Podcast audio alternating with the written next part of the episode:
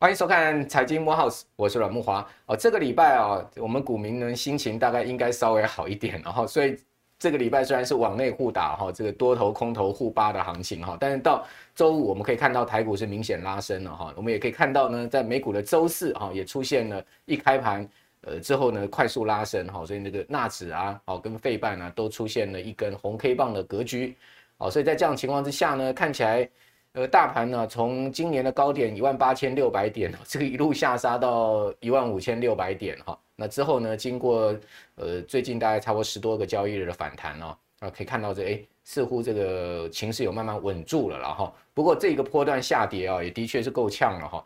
呃，高低差将近三千点好，然后呢，跌幅呢是超过百分之十五哈。那我们根据呃中央银行的四月金融情况显示哈。现在叫做四大皆空哈，对不起，我们这个不是呃遁入佛门的哈。所谓四大皆空是什么意思呢？我们看第一个哦，这个证券划拨款的余额，大家都知道，我们买股票一定要把钱放在这个证券划拨款里面哦，所以这个是一个很重要的所谓场外资金池的一个指标哈。啊，单月呢居然减了快一千亿啊，不得了哈，这是十二年来最大的单月减幅哈。那另外呢，股价指数哈，在整个四月呢。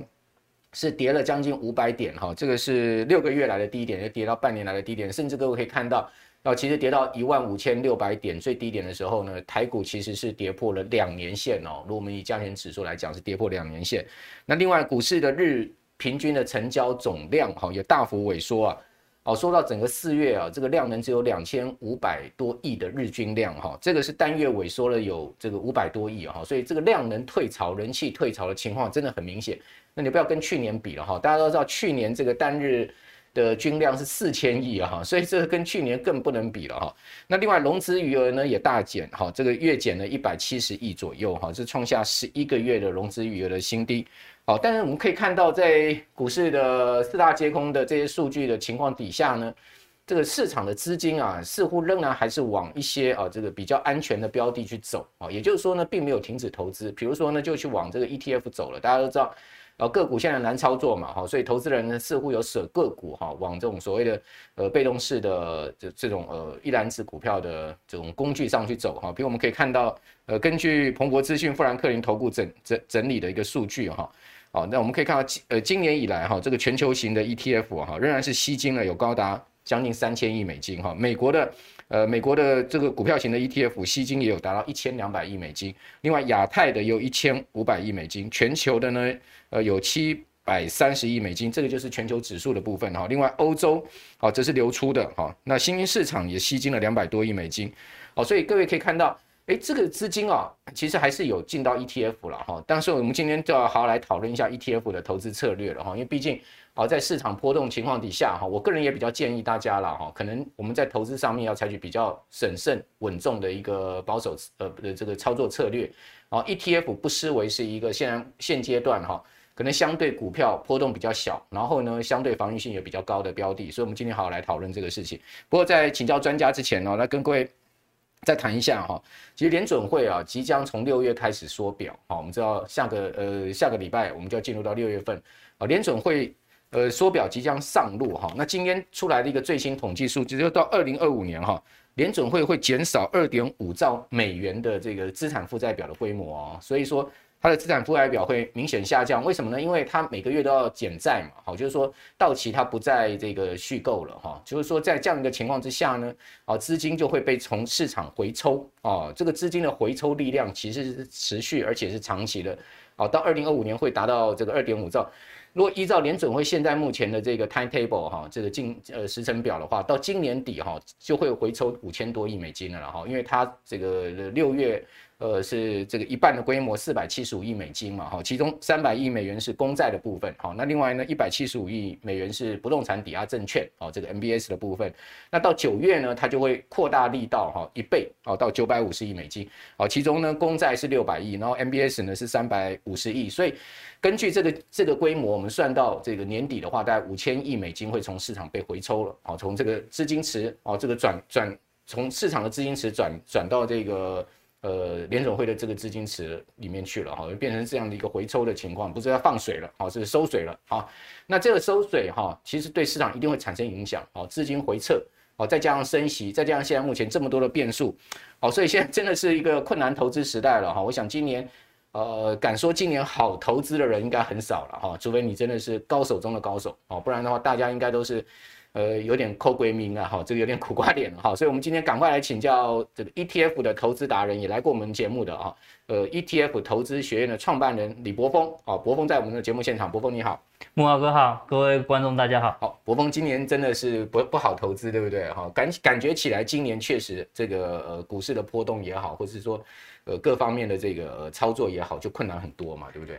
不过对于投呃比较长期的投资人来讲，可能会觉得这是一个大好机会。对，那我觉得投资人也渐渐学会了，就是如何长期布局。对，例如说在二零二零年三月那一次，我们看到很多很多的新呃新手，或是很多年轻人，其实是那一次才学会开始进场的。对，那这些年轻人，他们因为第一次进场就是在一个比较剧烈的股灾或是波动的情况下。同样的，这一次他们看到因为升息以及因为通膨所造成的这一次下跌，他们也会跃跃欲试。这也是我们为什么会看到一些主题型的 ETF 是目前还是持续资金在流入的一个情况。所以我觉得。呃，布局的人其实还是有的，只是这些布局最后能不能撑过这一次股灾，那就要看投资人自己的心理状态了。还有就是说，这次股灾到底会大到什么程度了哈？因为现在目前没有人敢讲啊，我们只会看到说，美国这次股市的下跌幅度的确很惊人哈。呃，我算过这个，如果以费半指来讲的话，它从年初哦哦到呃这个礼拜哈，这个礼拜大概周三吧哈。呃，周四不拉上来不算哈，到周三费半指跌掉三十趴哦，从年初，而不是说从最高点起算，那更不止了哈。那纳萨克指数也是接近百分之三十的跌幅哈，这个跌幅都非常的大哦，都非常的惊人哈。even 这个标准普尔五百指数也跌了大概差不多十七八趴了，哦，所以在这样的情况之下，存股到底是不是还是可以存呢？因为现在开始有一些人怀疑人生了，过去在讲存股存股存到今天我怎么？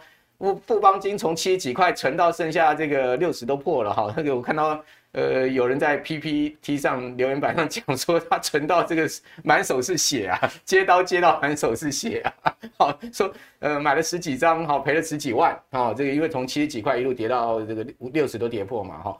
哦，所以连富邦金哦都这样的跌，甚至呃这个礼拜玉山金也松动了。我看到哇，玉山金的股价一杀哦，这个公布出来，今年第一季哦这个手续费净收收入减少之后，玉山金的股价砰一下跌了二点五八，大家也傻眼哦。所以说连金融股都这样松动。另外台泥大家可以看到，台泥今年从五十几块跌到四十块，哦，这个张安平呢居然讲说今年是台泥十年来最艰困的一年，哇你嘞！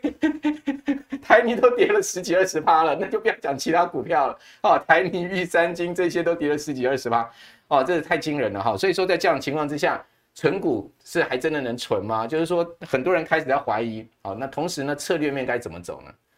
呃，我觉得投资还是要看自己到底要的是什么。对，就是如果你在做的是一个波段操作，那当然下跌的时候，你其实在波段操作的一个情况下，你要设。设定停损停利点嘛，可是如果你是一个纯股族，你在乎的是你累积越来越多张，以及你在乎的是你每年领到的息，你要把它呃就是集合起来再去进去多买个几张。如果是这样的投资人的话，你应该会很庆幸，就像巴菲特一样，他希望有一个可以捡便宜的时间。对，所以最终也许可以透过这一次的下跌，我们在。检视一下我们自己的投资策略，到底是要那种啊，我可以做到低买高卖的一个波段交易，还是我就是要逢低布局，持续累积我自己筹码的一个存股族？我相信对于这种长期存股族，像我自己，其实就是从二零零八、二零零九开始投资到现在的。我其实中间一张都没卖嘛，那这样的一个情况下，我其实很乐见，像是二零一一年有一个那个欧债危机，二零一五年又有一个中国的那个就是股灾，成长危机，对，这些其实都是让我可以逢低加码，去用很便宜的资金进去布局的一个好机会。那那，那个二零二零年三月疫情的时候，你也是这样的看法？也是啊，也是，而且那一次就很多我的同好嘛，就是大家其实很多人在那一次。大家看了跌越凶就越兴奋，然后就买越多。OK，甚至那那一次有很多，就是美国也有那个女股神嘛。嗯嗯。大家也就是那时候才突然意识到，哎，其实这个时候反而是一个布局的好时间，只是可能那一次有太多新手进来了，那这些新手还没有意识到我要去辨别我自己到是一到底是一个波段交易的人，还是要一个长期存股的人。嗯就把自己这个交易个性哈，以及这个交易的思维啊，把它定位清楚很重要了。对对对。所以刚柏锋有讲到说，你到底是一个所谓的长期持有的投资人啊，这种纯股的投资人啊，这个价值型的投资人，要这个价格越低的时候买买的越多嘛，哈，那我们的价值就越高嘛，对不对？哦，这种价值型投资人呢，还是你是一个像达里欧这样子的一个交易者啊？我们都知道达里欧这个创办了桥水基金啊，桥水是个对冲基金的大公司啊。那达里欧最近讲话啊，其实也是蛮呛的，很犀利了。他说呢，哎呀，这个现金是垃圾哈。事实上，他在二零二零年一月哦，那时候还没爆发疫情哦，爆发疫情两前两个月哈，他就在那个达沃斯论坛讲了“现金是垃圾”这句名言了哈。当时我记得标普正奔向它的历史高点哈，三千三百点哈，之后呢就崩一下跌到这个两千多点哈，然后就是三月的时候哦，疫情爆发的时候。那达里欧当时就讲了说，这个现金是垃圾啊，这样子的一个名言。最近他又发了这个名言了，说现金是垃圾，股票更垃圾。所以也就是说，garbage 还有比 garbage 更 garbage 的啦，哈，笨手还有比笨手更笨手的，丢丢啊啦，哈，就是这个意思哈。那呃，达里欧说什么好呢？他说，哎，实物资产比较好，黄金啊、房地产啊这些啊，比较这个 虚拟资产啊，或者说股票来得好。那我晓得波峰，你觉得呢？现在目前，嗯、达里欧这样的看法，我想你应该不同意了哈。我想巴菲特应该也不同意啊。但他讲说所谓的实物资产看抗通膨这样的概念，你同意吗？哦，我其实同意的。但是应该说，我们先回过头来去检视一下达里欧这个人，他其实是一个避险基金的经理人。对，也就是说，他并不是靠呃靠牛市在获利的。他其实是先布局以及先预测有什么样的风险出现。对。那如果这个风险真的出现了，他也布局对了，嗯、那其实他就会赚很多钱。对，所以他其实是在预测一个一个一个风险的出现。嗯，他其实有一个很有名的例子，他写在自己的《原则》那一本书里面，嗯、就是在一九八零年代那个时候，他看到整个总经的一个情势，他认为美国只有两种情况，一个不是通缩，就是一个不是就是通膨。嗯，那可能很多人会觉得这不是废话啊，不是通缩就通膨啊，可是其实不是，就是。在通缩跟通膨之间会有一个地带是大家最喜欢的。如果你的 CPI 呃低于零，其实就是通缩了，物价一直越来越便宜。可是如果你的 CPI 每年的年增率高于两趴，其实就进入到高通膨的一个状态。可是如果在零到两趴之间，那就是一个大家都很开心的一个状态。金发女孩经济。对对对，物价缓和上涨，然后大家也都可以稳定的赚大钱这样子。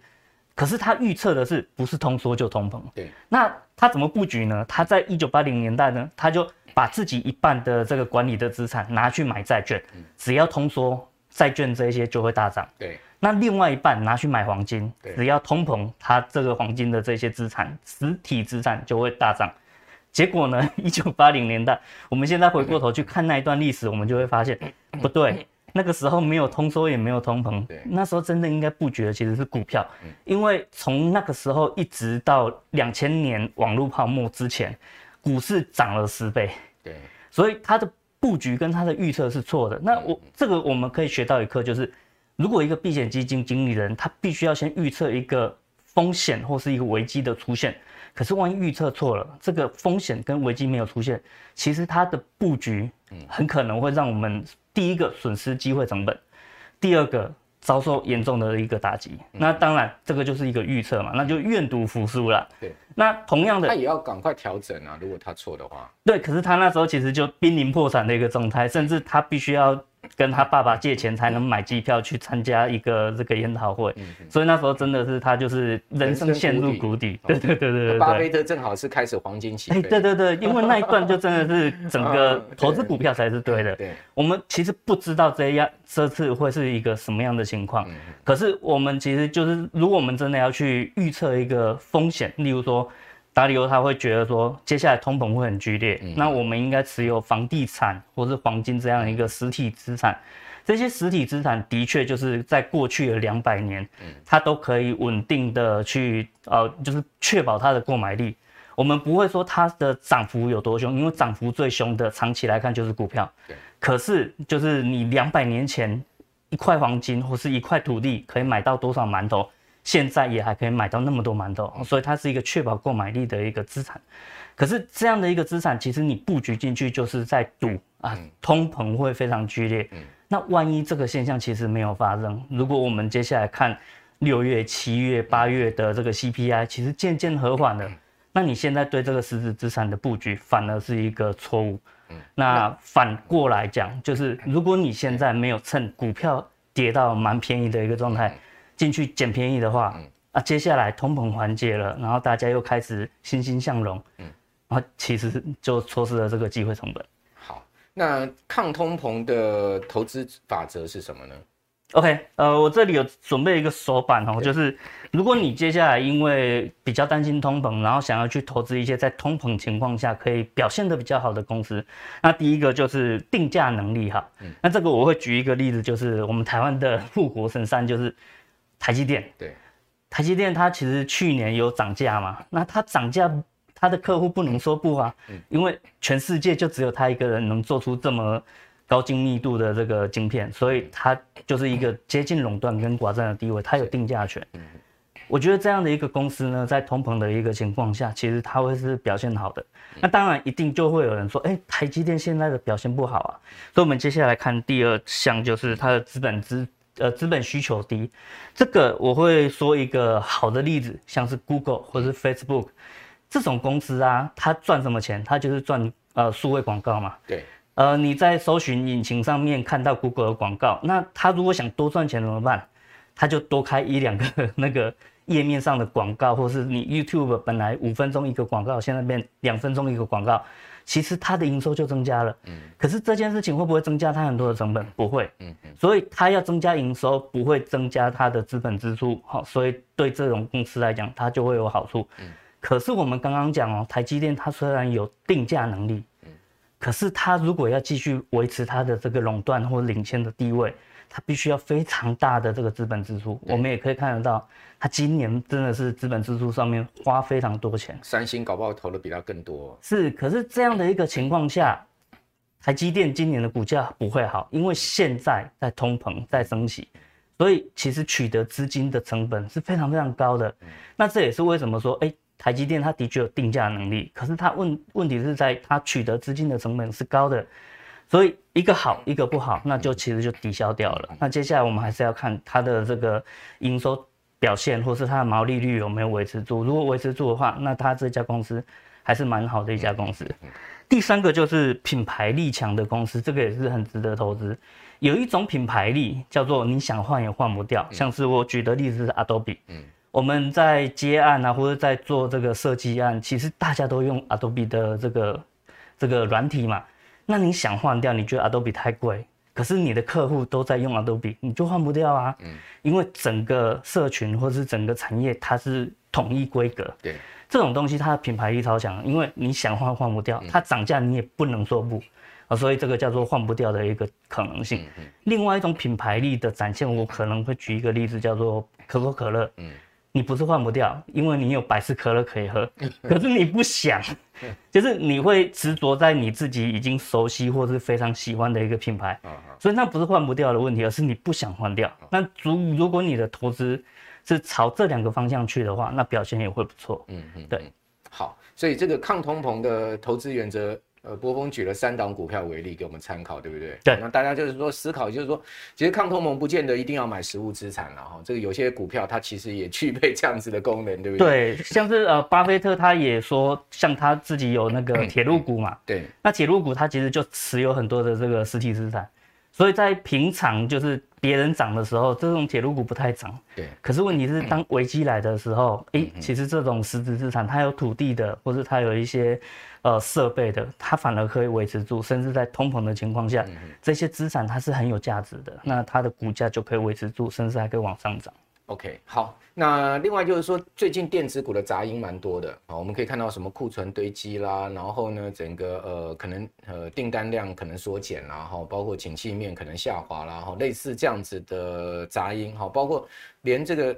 可能大家看到这个辉达出来的财报哈，第二季的这个指引啊，也跟跟大家讲说，哎，它的营收可能会少掉五亿哈，其中，呃，一部分呢也会是来自于这种所谓的资料中心哦。那大家说，哎，资料中心不是最夯的吗？高速运算啊，然后伺服器这个产业不是大家最看好的话，如果连这一块都开始出现可能营收减少的话，那是不是整个电子产业都有问题？哦，这个要请教你，就是因为您您其实在科技业也琢磨很多哈。对，呃，是不是在电子业上面看到现在目前是有一些危机呢？还是说我们可以看到这个好的进场机会点呢？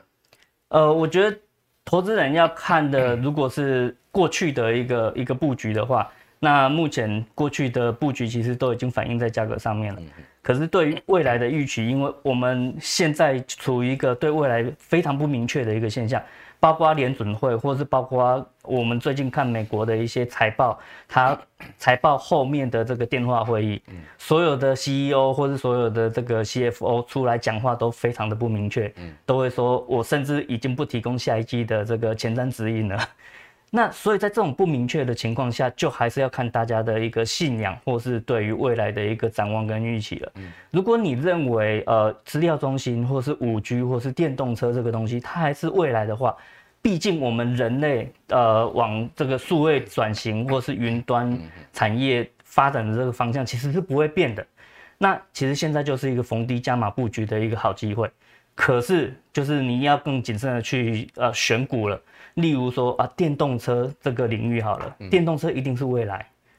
可是你要赌的或是你要去做研究的是，那特斯拉它会一直永远都是王者吗？嗯。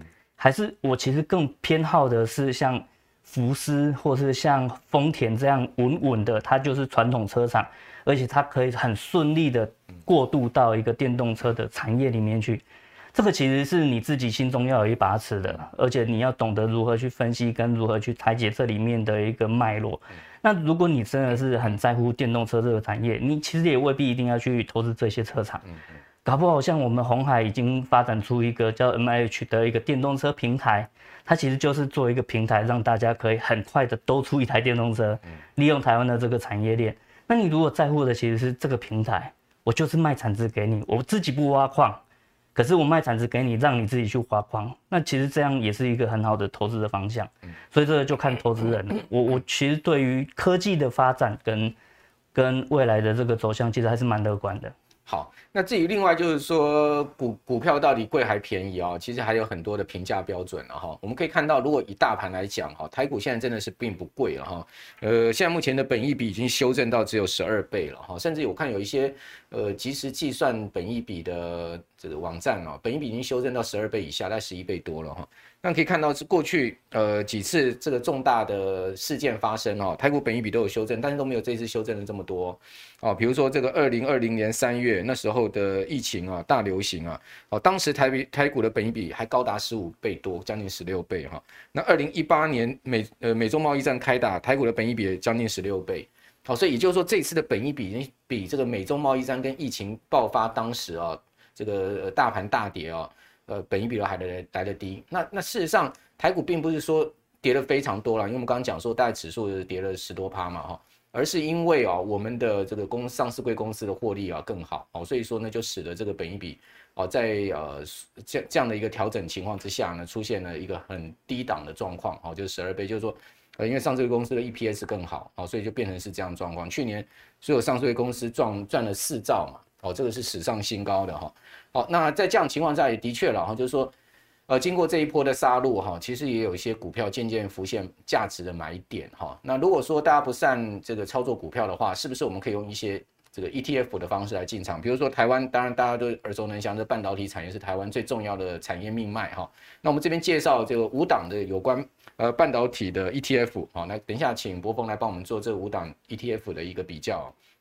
我们可以看到，像这个，呃，第一档是国泰费城半导体，啊，这档 ETF 呢，零零八三零哈，呃，它的追踪 benchmark 是费半指，啊，就费城半导体指数，所以大体上都是这个费半相关成分股了，哈，就是说在前三大持股就博通，哦，英特尔、高通，哦，另外呢，中信关键半导体零零八九一啊，哦，这这一档 ETF 呢，它追踪的是这个 ICE f a c e 台湾 ESG 永续半导体的这个指数，好，所以大家看到它的呃前三大持股呢都是台股，哈，台积电、联发科、联电。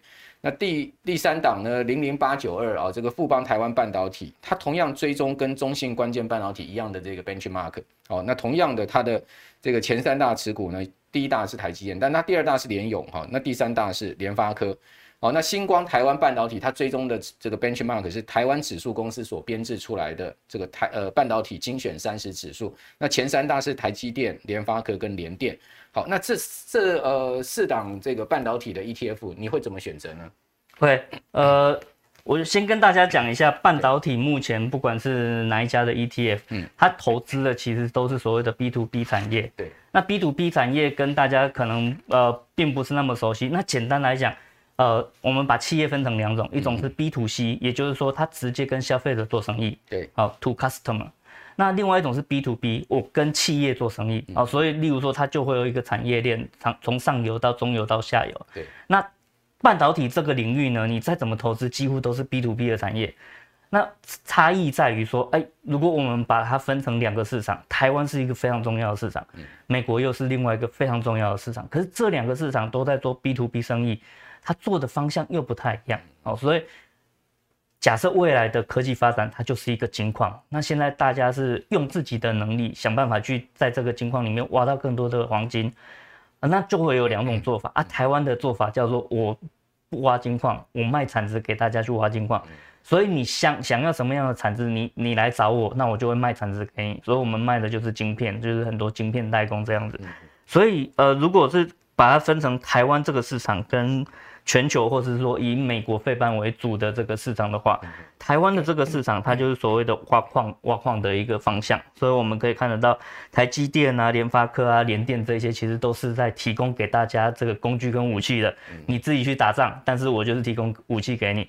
那这样的人其实是他风险比较低。那只要大家都一有一直在打仗，他就会一直赚钱，然后就是低调的赚。大家可能也不真的知道说台积电或联发科这些公司是在做什么的。听过是听过，可是比起什么星巴克啊 或是好事多，你就真的没有跟他一起合作过嘛？那我们来看一下美国的这个情况，或是说费半的这一些成分股。你会看到博通或是英特尔这些，英特尔你可能还有买过它的 CPU 或是它的这个显示卡，可是毕竟它主要还是跟这个企业做合作的，这样的一个方向呢，它就比较像是，哎，我也自己不挖矿，可是我卖的其实是一个品牌，而且我可能就是卖给你像 Levi's 这样的牛仔裤，我是就是做牛仔裤的，就算这个挖矿的这个生意，然后就是。矿被挖完了，我这个品牌只要已经建立起来了，我还可以去做别的事情。啊，就是 Levi's 的牛仔裤，现在大家不挖矿了，还是会买它的牛仔裤，好，所以是完全不同的两个思维跟布局方向。ETF 其实它会有一个好处，就是你不需要选股。对。那现在因为市况不明，所以大家选股上面就会难度很高。透过 ETF 去投资半导体的这个产业，相对来讲就会简单很多。那它会有一个好处跟一个缺点。好处就是说你就不需要选股了。对，只要半导体这个产业好，你的这个布局就会是对的，你就会赚到钱。嗯。可是它有一个缺点，就是因为它帮你分散持股。嗯。所以例如说台积电一枝独秀，可是你在 ETF 里面。台积电可能只占二十趴或者十趴，哦，就是那个你暴冲或是暴跌的机会都会消失掉，哦，就是稍微平稳一点，但是布局如果方向对，你还是会赚到钱。所以 ETF 也就是比较适合长期持有了哈。没错没错没错，并并并并不是适合这个用脆的方式。对对对对对对。那那那那既然是这样子的话，那那挖挖矿的你比较喜欢呢，还是呃这个呃卖矿的你比较喜欢？我比较喜欢挖矿的，那原因很很简单，你的答案就出来了嘛，就是后后面这三个，对不对？好，就后面三个就是比较挖矿的嘛，大家可以看到这后面三个，啊，所以答案应该出来，就是前面第一个就是他 follow 这个费半指的，哈，基本上他就是这个卖矿的就对了，对，哦，在你的定义上面是这样。好，那另外五 G 的部分，我这边也要请教你哈。我们可以看到这个五 G 最近也是这个 ETF 也是不少了哈。嗯。那啊，那我们看到五 G 是不是一个好的投资机会呢？在这个时间点上哈，我们如果用联准会升息来看哈，我们上一次升息的时间周期是二零一五年到二零一七年，大家可以看到这个全球五 G 指数，我们用全球五 G 指数来看，哦，它其实在升息之后它是跌的，跌的零点一一七趴，但是全球股市是跌两趴多，那全球科技跌三趴多，纳斯达克指数跌幅更大，将近六趴。哦，那它在升息后半年它就涨三点四趴，哦，可是呢这三个指数都还下跌。好，那升息一年后呢，它涨幅更大，二十七趴。那这三个指数的涨幅也追不上它。好，那另外各位可以看到，升息后两年它涨了七十七趴。那这三个指数呢，其实也是远远落后于它。那至于说最近啊，哪几档五 T 五 G 的 ETF 比较夯呢？我们也来比一比哈，有四档哈，大家可以看到，这四档呢是第一档是这个国泰台湾五 G Plus，哦，这档也是很有名了哈。那代号零零八八一，好，它所追踪的指数是台湾五 G 加通讯指，哦，那成分股有三十档，好，是半年配，哦，那呃以台湾投资为主了，哈，大家可以看到它的经理费，哈，我有看到它的一个特色，就是它经理费相对比较低一点，它的它的管理费也比较低一点，哦，保管费也比较低一点，好，那另外我们第二档看到的是，呃，元大全球五 G，好，这个代号是零零八七六。第三档是元大全球通讯未来零零八六一啊，第四档是富华中国五 G 零零八七七啊，他们所追踪的指数啊，我们在荧幕上大家都应该可以看到哈。那元大五 G 这档呢，它追踪的是这个全球未来关键科技指数啊。那这呃元大全球未来通讯，它追踪的是 I I I I C E face 的全球未来通讯指数。那富华中国五 G 比较特殊哈，它追踪的是中证五 G 通信主题指数。那至于说这个成分股都不一样哈，那配息不配息呢？大家可以参酌我们现在目前荧幕上的这个资料哦。那投资地区大家也可以参酌。那富华这档比较特殊，它是以中国为主的一个投资主题哈。好，那呃手续费大家也可以参酌一下哈。那我要我要请教博峰的话，这五五 G 的 ETF 你个人会怎么选呢？OK，呃。我建议先把中国市场先把它拿掉，啊，原因也很简单，就是中国跟美国不论如何，他们就是在科技跟这个呃未来发展的这个领域在打这个贸易战嘛，哦，所以像华为其实就是整个被美国禁到，一直到现在已经 就是就是在那苟延残喘了。所以中国呃在五 G 这一块的发展，其实它为它本来是很有优势的，但是以中美目前的关系来讲。其实它投资的几率大概是不不高了，所以我们先把它呃摆摆过来看台湾跟全球，或是台湾跟美国的这两大市场。那呃就像刚刚半导体，它是一个 B to B 的一个企业。其实五 G 这个这个方向，大家也要意识到，就是我们在做这种主题投资的时候，要很清楚这个投资的领域它的这个定义是什么。是。过去我们在换手机啊，都会从三 G 换到四 G，四 G 换到五 G，好，那这的确就是一个电信的一个方向。可是呢，我们要知道的是，五 G 它并不是手机换新的这样的一个情况而已。真正的五 G 它其实是物联网时代的来临，就是你家的电，呃，这个电灯，你家的冰箱，所有的东西它都联网了，这个才是真正五 G 的一个一个应用场景。你将来去到百货公司，其实所有的东西都在监控你，同时也在跟你一起互动，那这个才是五 G 真正的应用场景。所以你要投资五 G 的话，你不要只看电信啊，就是你的手机已已经只是一个配角而已。对，接下来真正应用场景是工商业的一个状况。好，所以同样的，我们再如果把它分成两个方向来看，你到底要投资挖矿的，还是要投资卖产值的，还是要投资这个做牛仔裤的这个公司？好，所以一样还是把它区分开来，那你自己心中就会比较笃定，或是会心心里有个底落。OK。接下来我可能还是觉得，不管怎么样，台积电就是最赚钱的那个人。电动车啊、半导体啊，或是五 G 的产业都需要台积电的晶片嘛。那在这种情况下，其实就是啊，投资台积电持股的这个 ETF 就没错了。嗯嗯。可是你可能会认为说，五 G 这个产业它毕竟需要有品牌力的资源，呃。这个百货公司啊，或是任何的商场，它如果要导入五 G 的技术的话，它可能就会跟这个大品牌一起合作。所以在这种情况下的话，也许你可能会在乎的不是卖铲子的人，你可能更在乎的其实是卖牛仔裤的人。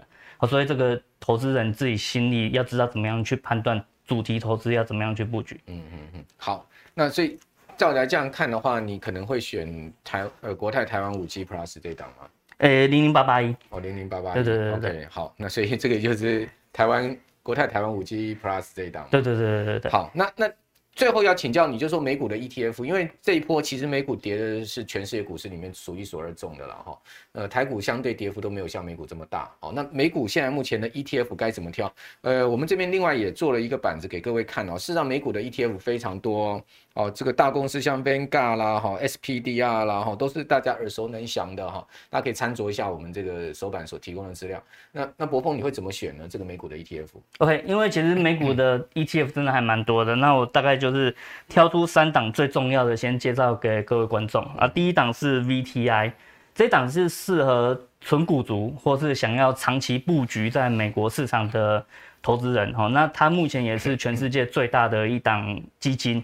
好，那它它叫 VTI，是 Vanguard 的一档。美国总体市场的一个 ETF，简单来讲就是美国的所有上市公司，它都投资，大概目前有三四千家公司，哦，所以它布局非常广，大公司到小公司全部都有，所以它有会有一个好处，就是它长期来讲是最佳投资工具，然后它波动性最小。